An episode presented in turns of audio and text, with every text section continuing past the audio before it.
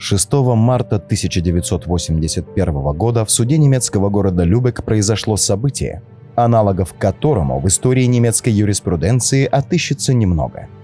В помещении, где даже человека, повысившего голос, тут же призовут к порядку, раздались восемь выстрелов. Молодая женщина Марианна Бахмайер стреляла в обвиняемого с близкого расстояния. Промахнуться было просто невозможно. «Он убил мою дочь. Надеюсь, он мертв», — сказала она.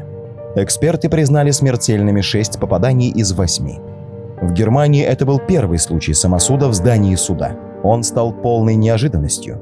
Никто такого не предполагал, вспоминает прокурор Клаус Дитер Шульц. Именно дело Марианны Бахмайер привело к тому, что в немецких судах были приняты и неукоснительно соблюдаются по сей день серьезные меры безопасности, говорит он. Убитый – рабочий хладобойник Клаус Гробовский. Этот человек уже отсидел в тюрьме за сексуальное насилие над двумя несовершеннолетними девушками – Одним из условий освобождения была химическая кастрация, на которую он согласился. В 1973 году Гробовский также приговорили к условному тюремному заключению за попытку задушить шестилетнюю девочку. 5 мая 1980 года семилетняя дочь Марианы Бахмайер Анна повздорила с мамой и не пошла в школу. Вместо этого она отправилась к своему однокласснику, когда ее пригласил в гости сосед 35-летний Клаус Гробовский поиграть с его кошкой. Он изнасиловал Анну Бахмайер, а чтобы скрыть следы преступления, задушил ребенка колготками своей невесты. Позже следователи узнали, что Гробовский держал Анну в своем доме в течение нескольких часов, прежде чем спрятать ее тело в картонную коробку и оставить на берегу ближайшего канала. Неизвестно, что было в голове у Клауса, но мужчина поделился своей маленькой победой с невестой. Девушка изобразила заинтересованность, но позже сама позвонила в полицию, и Гробовский арестовали. В убийстве он признался с самого начала. Да, набросил на шею чулок и... Но от всего остального отпирался, как мог. Легко предположить, что он знал, как встретят в тюрьме того, кто сел по такой статье. Вместо этого преступник рассказывал, что Анна, семилетняя девочка, пыталась его соблазнить. А за отказ пригрозила рассказать матери, что он приставал к ней, и потребовала денег – Мариана, узнав о его показаниях из газет, пришла в бешенство. Тогда же достоянием общественности стали предыдущие подвиги обвиняемого, за которые он получил неоправданно мягкие наказания. Судебный процесс стартовал в марте 1981 года. Марианна посетила два заседания.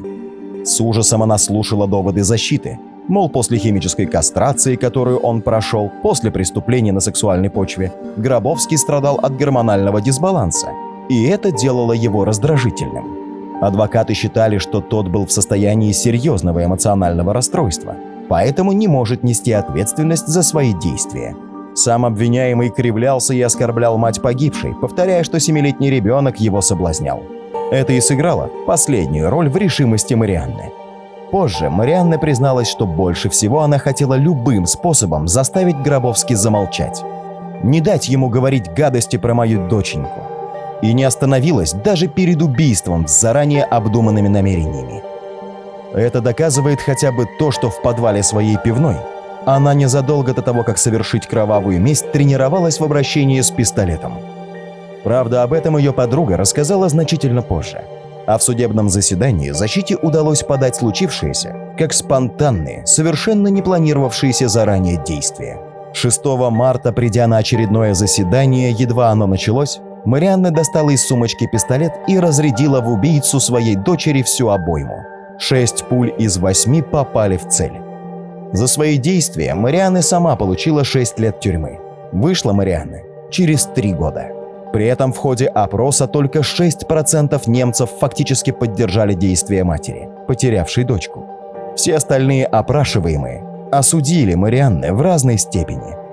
Последние годы жизни она провела в Италии, работая в хосписе. По-немецки ее профессия называется дословно «провожатая смерти». Но в Палермо пациенты прозвали Марианны Джоя – «радость».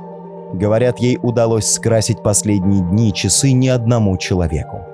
В Любек Марианна возвратилась уже безнадежно больной. Рак. Своеобразный характер этой женщины выразился еще и в том, что она договорилась с режиссером, снявшим о ней фильм, заметим один из двух, чтобы он зафиксировал на пленке ее угасание и смерть. Эта договоренность была выполнена, в отличие от ее последнего желания. Она хотела быть похороненной в Палермо, но обрела последний покой в Любеке, рядом с дочерью. Эта женщина ни разу публично не раскаялась в содеянном.